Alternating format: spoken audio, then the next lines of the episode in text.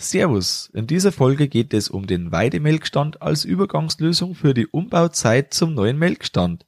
Du erfährst, wie der Ablauf funktioniert und wie zufrieden mein Gast mit dem Weidemelkstand ist. Außerdem bekommst du einen Einblick in den Kuhstallbau Online-Kurs.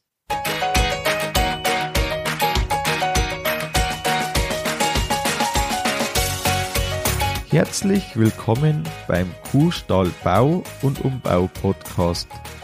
Hier bekommst du viele nützliche Ideen und Tipps für deinen optimalen Stall mit Blick auf das Wohl von Mensch und Tier. Schön, dass du da bist. Ich bin Gusti Spötzl und ich unterstütze Milchkuhhalter, die richtigen Entscheidungen für ihren Stallbau oder Umbau zu treffen und eine für sich optimale Lösung zu finden, ohne jemals schon einen Stall geplant und gebaut haben zu müssen. Hallo in der heutigen Folge. Heute geht's um den Weidemelkstand als Übergangslösung zuerst, dann um die Planung und den Stall von meinem Gast und einen Einblick in den Kuhstall bei Online-Kurs. Vom Prinzip kennst du das vielleicht von den Roboterbetrieben, wo der Roboter zuerst woanders platziert wird, der Platz, der endgültige Platz vorbereitet wird und dann der Roboter umgesetzt wird. In diesem Fall ist es mit dem Weidemelkstand so, dass ein Melkstand aufgebaut wird, in dem gemolken wird und dann der Melkstandbereich komplett entkernt, umgebaut, ausgebaut wird und dann ein neuer Melkstand eingebaut wird. Vorher noch ein Webinarhinweis. Am Montag, den 23.10.23 um 19.30 Uhr, da gibt's ein kostenloses Webinar, die fünf Schritte deiner erfolgreichen Umsetzung für den Stallneubau oder Umbau. Wir klären in dem Webinar, wie man auf seinen Zielbetrieb kommt, warum Baudetails so wichtig sind und was ein runder Ab Arbeitsablauf bedeutet. Das Webinar am 23.10.23 um 19.30 Uhr, da kannst du dich unter kuhstallbau.com-webinar anmelden. Nun starten wir direkt ins Interview. Mein heutiger Interviewgast aus Niedersachsen bewirtschaftet einen Betrieb mit 150 Kühen. Das Melken hat so lange gedauert und es gab keine automatische Selektion. Auch ein neuer Clown-Pflegeplatz soll entstehen. Außerdem sind zusätzliche Liegeboxen gebaut worden. Zurzeit wird ein neuer 2x16er Swing-Over-Melkstand eingebaut. Dazu dient ein Weidemelkstand als Übergangslösung. Darüber und über den Kuhstallbau Online-Kurs wollen wir jetzt sprechen. Ich freue mich, dass du hier bist. Willkommen, Hendrik Mertens. Ja, moin Gusti.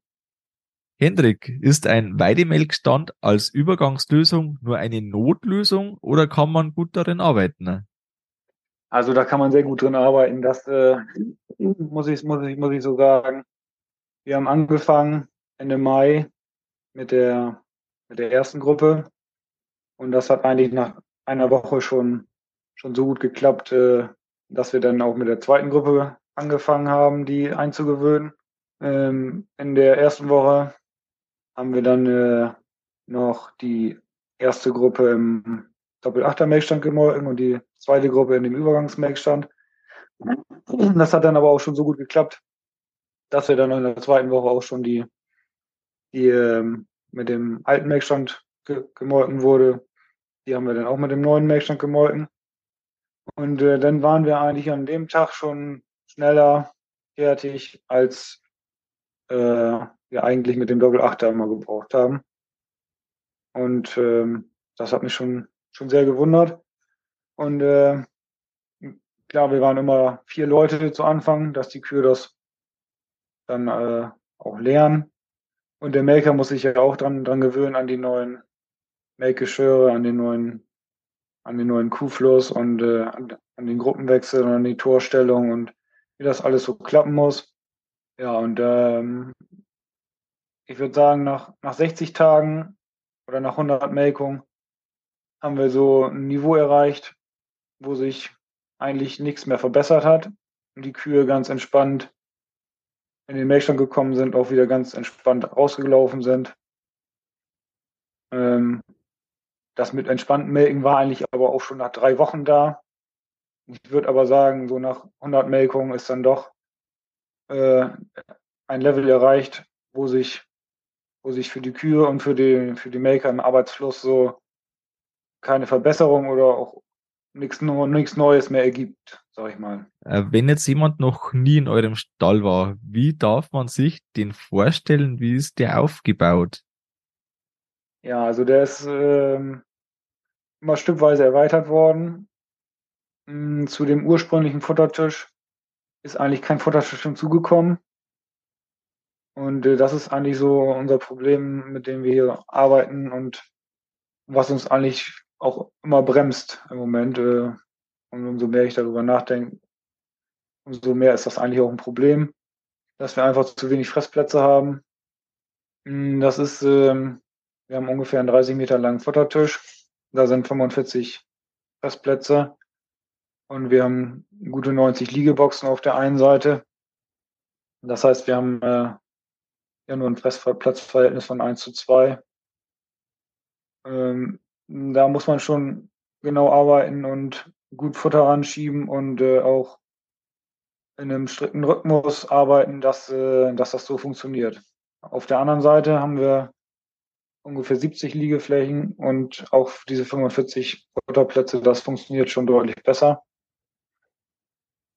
Ähm, klar kann man den anderen Stall auch nicht so voll machen, dann hat man natürlich auch kein Problem. Andererseits äh, versucht man natürlich auch mit den Produktionsmitteln, die man so hat, oder mit der Stallgröße, die man irgendwo mal investiert hat, auch äh, die Tiere zu melken, die da, die dann auch reinpassen.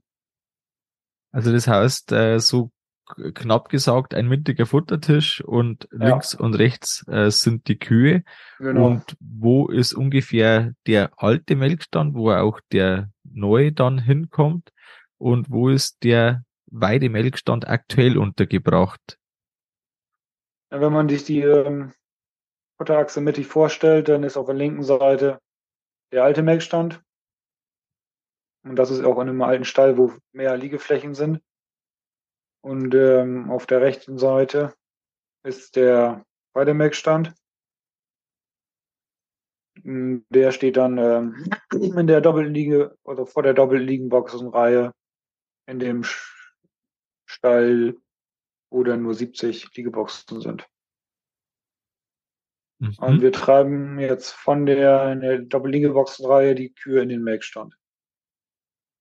Das heißt, die Doppelboxenreihe ist aktuell der Wartebereich sozusagen genau. vor dem Melkstand und da geht's in den Weidemelkstand und dann wieder zurück.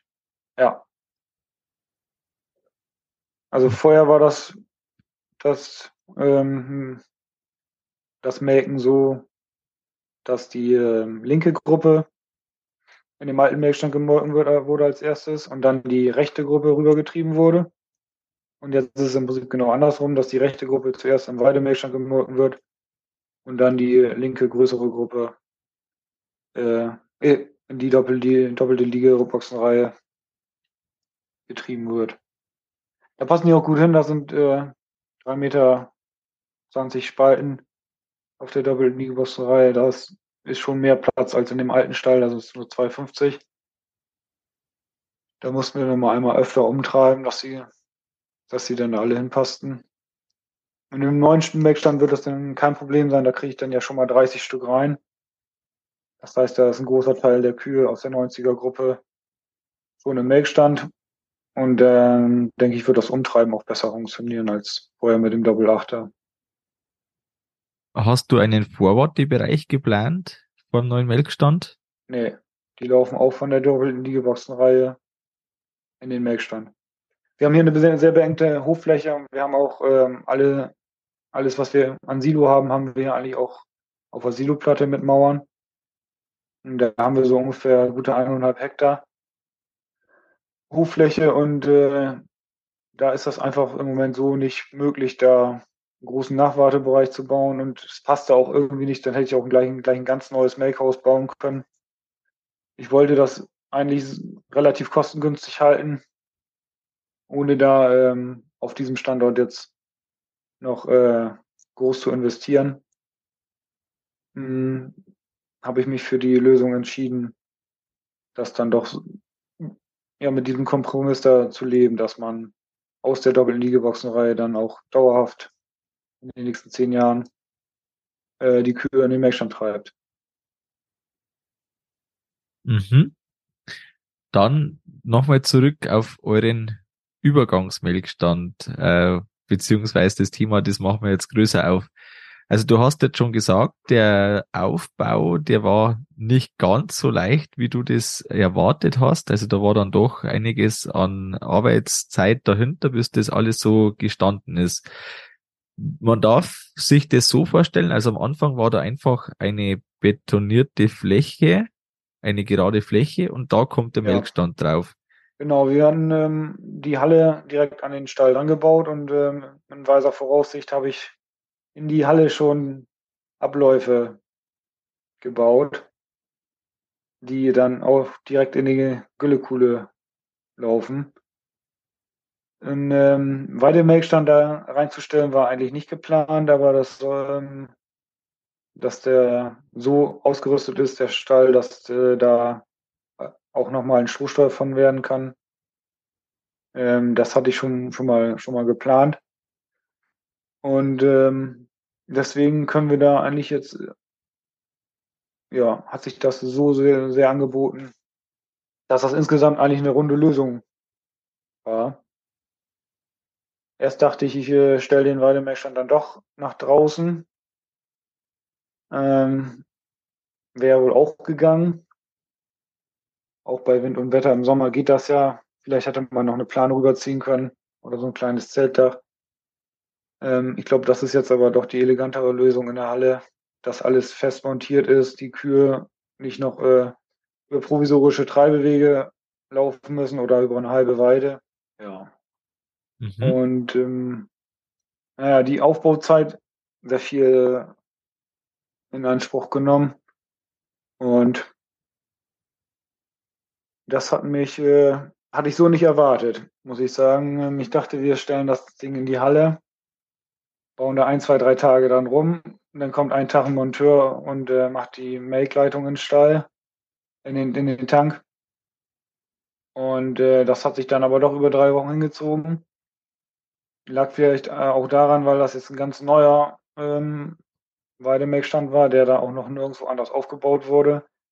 Das heißt, wir hatten dann auch noch ein paar, ein paar unvollständig montierte Teile, die wir jetzt äh, so als als Erstkunde da noch entmontieren mussten.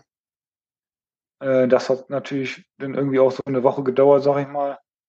Die Restarbeiten, die wir dann noch machen mussten. Und dann ging dann doch äh, ein, eine Woche auf die andere über und äh, ist man dann doch bei drei, vier Wochen, bis das Ding dann so aufgebaut ist, dass man auch sich auch sicher ist, wenn man jetzt die erste Kuh da drin ansetzt, dass, äh, dass das auch funktioniert.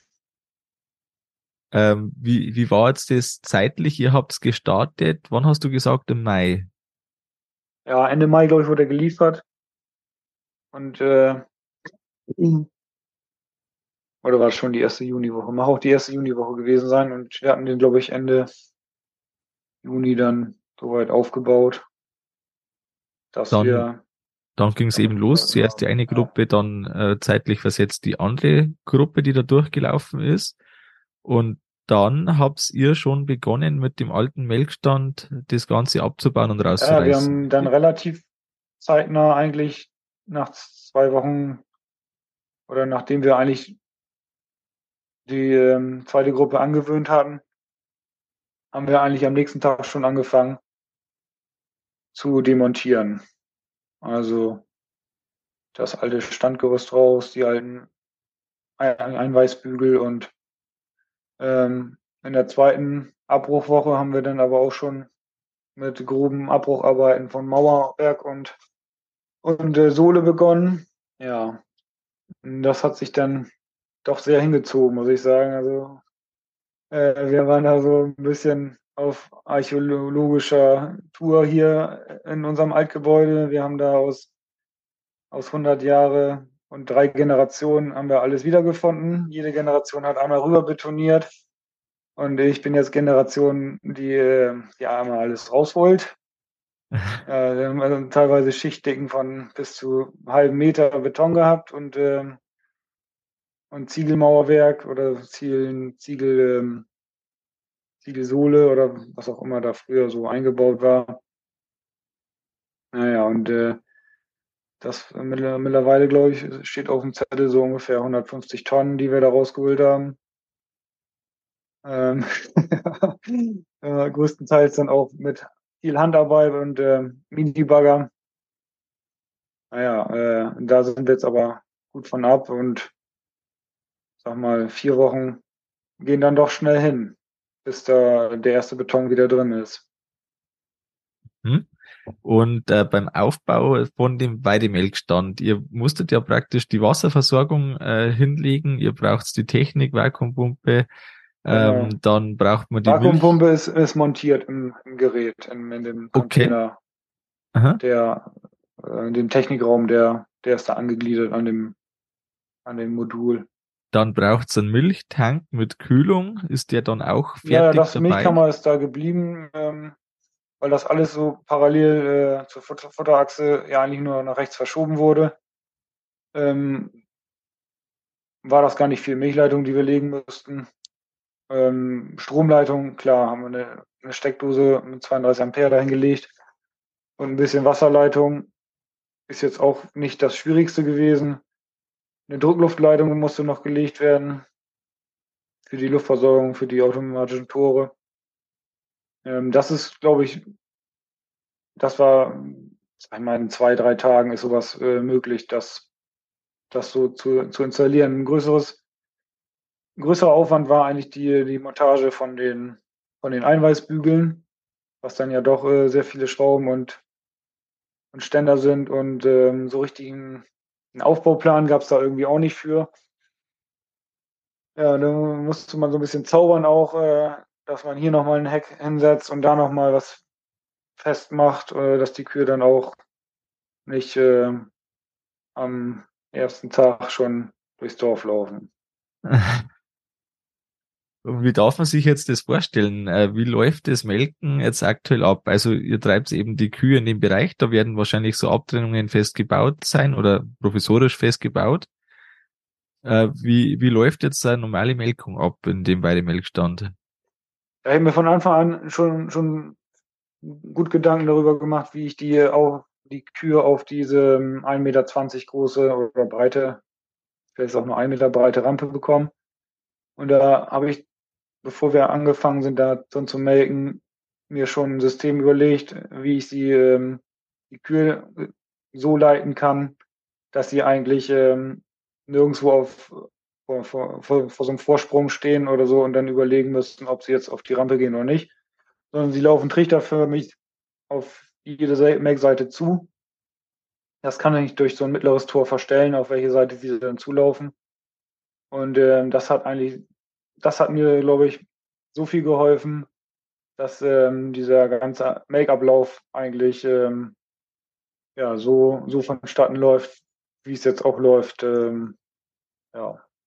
Also äh, vom, vom Grundprinzip, die Kühe gehen ja da über einen Meter hoch ja. auf die Standfläche. Das heißt, da ist eine, eine Rampe dort, auf der sie hochgehen. Genau. Mit dem äh, trichterförmigen äh, Zutrieb. Zutrieb, genau. Ihr steht auf einem kleinen Gitterrost, aber fast am Boden sozusagen der Halle. Ja. Also wir haben das Glück gehabt, dass die Halle im Niveau 20 bis 30 Zentimeter tiefer ist als äh, der Stall. Das heißt, die müssen dann nur noch 70 Zentimeter äh, Höhenunterschied über, überwinden. Mit den vier Meter langen Rampen ist das fast gar keine Steigung mehr. Wobei die ähm, Monteure, die dann ab und zu mal hier waren, mir dann auch gesagt haben, dass, äh, dass das Hochlaufen an sich besser, besser klappt als das Runterlaufen mit einer hohen Steigung. Das Runterlaufen läuft jetzt auch über vier Meter lange Rampen. Ähm, ist dann ein Meter Höhenunterschied. Geht aber auch. Also das ist jetzt kein Problem, würde ich sagen. Da hatte ich auch zu Anfang sehr viel Angst vor. Ja. Ich habe dann ähm, die Rampen nochmal so nachgerüstet, auch gleich am ersten oder zweiten Tag, wo wir eingemolken haben, noch mit ein paar ähm, Holzplatten so äh, die Seitenkonstruktion verstärkt, dass die Kühe nicht ähm, beim Auftrieb mit einem Hinterbein runterrutschen von der Rampe. Das war dann doch zu Anfang mal ein größeres Problem, dass ich mir dann äh, auf dem Samstag Morgen gedacht habe, so kann es nicht weitergehen. Ich hole jetzt ein paar Holzplatten und schraube die daran fest. Und das hat auch so gut funktioniert. Die, klar, die sind jetzt natürlich äh, auch, auch gut aufgeweicht, aber ich denke, die werden das, Wiener werden das noch überstehen. Die letzten vier Wochen jetzt. Mhm, und ansonsten läuft das Melken eigentlich genauso ab, wie man es bei einem normalen Melkstand so kennt, oder? Da wird es jetzt wahrscheinlich nicht der wesentliche Unterschied sein. Also was, was mir so nicht gefällt, ist, ähm, ist der Eingangsbereich in den Melkstand. Ne? Man muss ja über diese Rampen oder manchmal auch unter diese Rampen unter durchklettern. Das ist jetzt ähm, sowas, wo ich denke, hm, warum hat man da hinten keine Tür eingebaut in dem Technikraum, also am Kopf des Melkstands im Ausgangsbereich für die Kühe, dass man zumindest als Melker da mal vernünftig rein und raus kann, ohne da große Kletteraktionen durchführen zu müssen. Ähm, dann haben sie mir erzählt, das ist jetzt das letzte Modell, was sie ohne Eingangstür bauen. Die nächsten Modelle kommen jetzt alle mit Eingangstür. Ja. Wir haben quasi dazu gelernt. ja. Wir sind auch schlauer geworden. Wie hat sich die Milchleistung und vielleicht auch die Zellzahlen entwickelt? Merkst du da Nachteil jetzt einfach? Der Umbaustress ist ja eigentlich immer was, was erstmal Leistung kostet. Äh, die Kühe sind vielleicht auch manchmal nervös, weil es da wieder irgendwie Lärm gibt oder zumindest aufgeregt. Äh, wie, wie merkst du das? Ihr seid ja, ja doch, doch nahe dran. Ein paar Kühe haben mit Sicherheit aufgezogen, das erste Mal melken. Ähm, ich würde so sagen, zwei oder drei Stück von ähm, 120, 140 Kühe, die ich damals hatte. Ähm, aber dass das irgendwelche negativen Einflüsse hat, würde ich so nicht sagen. Eher positive. Der, der alte Melkstand war auch ziemlich alt. Ähm, die Technik vielleicht auch nicht mehr so gut. Wobei er noch gut funktioniert hat, muss ich, also ich, da kann ich nichts sagen. Aber ich würde jetzt schon sagen, die Kühe sind besser ausgemolken. Und ähm, also wir hatten die ersten vier Wochen in der Umstellungsphase keine Autoentzündung. Hm. Das hat mich schon sehr gewundert. Ähm, dann sind wir irgendwo in eine Phase gekommen, wo wir nochmal ein paar mehr Probleme hatten, aber, aber auch, äh, denke ich, aus, ähm, wo die Fütterung dann doch eher ähm, ausschlaggebend war für, für so eine Phase, in, in der man dann noch mal ähm, überlegt, was, was hier so schief laufen kann. Und ähm, ich komme eigentlich auf einem, auf, von einem sehr niedrigen Niveau mit den Zellen und habe das jetzt eigentlich auch so gehalten. Also da konnte ich irgendwo keinen, keinen Unterschied feststellen. Milchleistung hat sich eher verbessert. Okay. Hat sich die Futtergrundlage auch verbessert oder glaubst du, dass das jetzt ja, vielleicht auch, sogar auf den Melkstand auch. zurückzuführen ist? Ein Teil würde ich auf den Melkstand schieben, weil die Kühe besser ausgemolken sind. Das muss ich sagen. Ähm, vielleicht waren im alten Melkstand dann auch mal ein paar Kühe dabei, die während des Melkens aufgezogen haben, also einen Teil runtergelassen haben und dann während des Melkens aufgezogen haben und auch schlecht ausgemolken haben. Das kann ich so im neuen Melkstand sind die Melkgeschirre etwas schwerer. Und ähm, das funktioniert doch besser. Wenn jetzt äh, das jemand hört und sagt, Mensch, so ein Übergangsmelkstand, so ein Weidemelkstand oder so Übermelk Übergangsmelkstand wäre für mich vielleicht eine Option. Wie hast du den gefunden oder wie bist du da drauf gekommen, dass äh, die Variante gibt? Also das äh, habe ich über, über den Kauf von meinem neuen Melkstand alles geregelt. Die haben mir das so mit angeboten. Ich zahle da einen Tagessatz für. Ähm, die Anlieferung und Ablieferung bezahle ich und und ähm, wenn was kaputt geht, bezahle ich das auch. Hast du da irgendeine Größenordnung für uns, wo man da ungefähr so liegt, so nur vom Bereich her? Also unter 100 Euro am Tag. Okay. Und dann entsprechend äh, etwas für den Aufwand eben für Auf- und Abbau, wie du gesagt hast. Ja, also teilweise, also die Anlieferung kostet immer irgendwie 1000 Euro. Und teilweise muss man dann auch noch mit einem ähm, mobilen Kran das Ding vom Containerchassis heben. Ähm, das brauchten wir so nicht, weil der, weil das ein Containerlader war, der selbst abladen konnte. Das heißt, er hat ihn in die äh, Hofeinfahrt gestellt und wir haben ihn dann ähm, auf Rollwagen in die Halle geschoben. Das hat einen halben Tag gedauert. Ähm, ich glaube, raus geht, geht da jetzt einfacher, weil wir wissen, wie es geht. Das denke ich geht relativ schnell. Ähm, ja, und dann stand er da auch erstmal rum, bis wir dann so richtig wussten, wie wir ihn aufbauen sollen. Ähm, ach so, wir waren von den Kosten ein bisschen abgekommen. Ja, was sind denn noch weitere Kosten? Ähm, die Demontage und die, ähm, den Aufbau habe ich natürlich in Eigenleistung gemacht. Ne? Und die äh, Anbindung an, an, den, ähm, an den Milchtank, das hat noch ein Monteur gemacht. Und das die, wird dann auch die nach Aufwand abgerechnet wahrscheinlich, oder? Ja, ja, genau, nach Stunden. Ja, okay. Also da, da ist man dann einfach ein bisschen eine, eine Größenordnung haben und eine Einschätzung, genau. Ja. ja, wenn zwei Monteure da sind, die waren anderthalb Tage da, dann sind das 1500 Euro. Ja, ganz realistisch.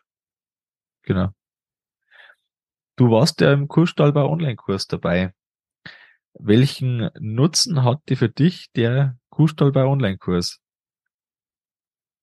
Also ich fand, ähm, fand es sehr gut, dass man sein eigenes Projekt dann nochmal durchdenken muss.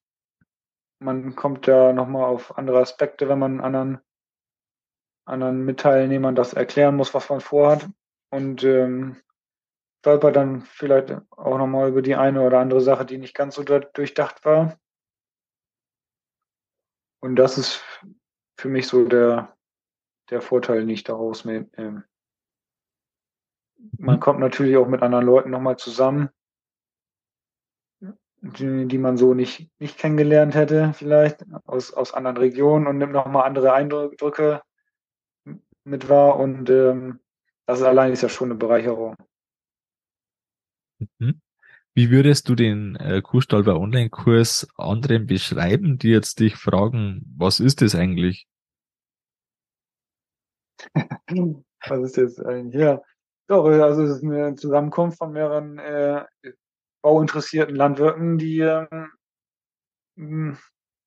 Eigeninitiative ähm, den Kuhstall umbauen oder auch äh, einen ganzen Neubau äh, beschreiten wollen.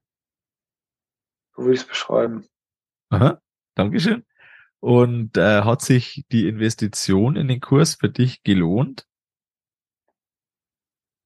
Doch, das hatte ich ja eben auch schon mal gesagt. Ähm, das hat sich gelohnt, das äh, auf jeden Fall. Allein ähm, sich das nochmal alles vor Augen zu führen, was man vor, vorhat und jede Kleinigkeit dann auch nochmal im, ähm, im kleinsten durch, durchdenkt und die, die Laufwege von den Kühen nochmal nochmal überlegt und äh, auch ähm, in seinem Stallkonzept nochmal die Problemstellen ähm, angemerkt kriege und ähm, da dann auch nochmal ein Augenmerk drauf setzen kann, um da weitere Verbesserungsmöglichkeiten irgendwie, irgendwie zu installieren oder, oder da voranzukommen. Ne? Hast du da ein Beispiel, wo du sagst, äh, das war jetzt was, da bin ich noch draufgekommen, äh, das, wenn ich jetzt noch einbauen würde oder das, äh, wenn wir so machen, das hätte jetzt wirklich einen Vorteil für mich oder für die Kühe? Mhm. Ja, bei, bei mir ist ja das Problem, dass wir zu wenig Fressplätze haben. Nach hinten raus zu den Güllekuhlen sind wir eigentlich durch, durch die Hoffläche so begrenzt, dass da nichts möglich ist.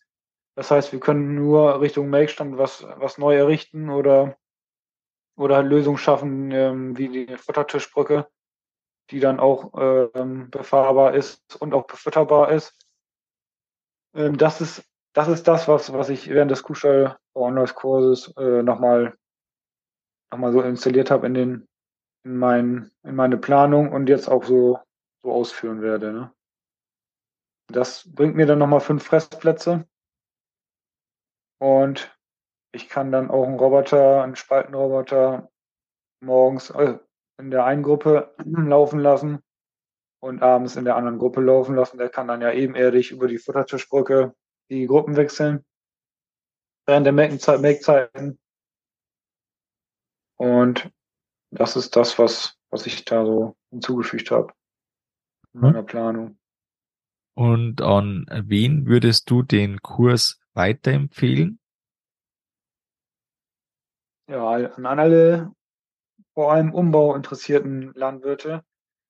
ähm, die ihr eigenes Projekt, sag ich mal, vielleicht auch ohne Architektenhilfe, ein bisschen in Eigenregie ähm, durchziehen wollen. Ähm, weil man da ja dann doch sehr alleine vorsitzt und äh, mit, mit Hilfe und auch mal einen anderen Blickwinkel äh, auf die Sache schadet ja so nicht. Ne? Da, deswegen vor allem die Empfehlung an, an Umbau interessierte Landwirte, die ihren Stall ein bisschen erweitern wollen, mehr Kuhkomfort bauen wollen oder auch äh, eine effizientere, äh, einen effizienteren Melkumtrieb installieren wollen, ist das auf jeden Fall eine Empfehlung. Dankeschön. Jetzt langsam Richtung Abschluss des Interviews. Was möchtest du anderen Landwirten, bauwilligen Landwirten, äh, vielleicht entweder im Neubaubereich oder Umbaubereich oder auch beides, was möchtest du bauwilligen Landwirten mit auf den Weg geben aus deiner Erfahrung? aus meiner Erfahrung ist es schon sinnvoll, ähm, da den größeren Hammer anzusetzen, wenn du darauf hinaus willst, als den kleineren. naja, man muss sich ja immer überlegen, was man will. Und äh, will man dann äh, die nächsten zehn Jahre in einem alten Werkstand äh, arbeiten mit wenig Arbeitsqualität oder dann mal drei Monate die Zähne zusammenbeißen und äh, einmal den größeren Hammer schwingen, um dann doch vielleicht die nächsten zehn Jahre äh, so, so zu arbeiten, wie man das, wie man das äh, sich und den Mitarbeitern ähm, ja, antun möchte. Ne? Ist ja dann auch irgendwo eine Arbeitsqualität, wenn man tagtäglich da drin steht. Äh, man bringt ja viel Arbeits-, viel Lebenszeit dann auch äh, in diesem Melkstand und in dem ganzen Kuhhandling, was dann ja auch gut laufen sollte. Mm, ja, würde ich, würde ich das so weitergeben wollen. Ja, vielen Dank, Hendrik. Auf jeden Fall sehr interessant und auch die Variante mit wirklich einem Übergangsmelkstand äh, in der Zeit, in der umgebaut wird. Ich denke, das war auf jeden Fall interessant für, für viele unserer Zuhörer. Und ich sage herzlichen Dank und ich freue mich auf das nächste Gespräch mit dir. Ja, vielen Dank auch, Gusti.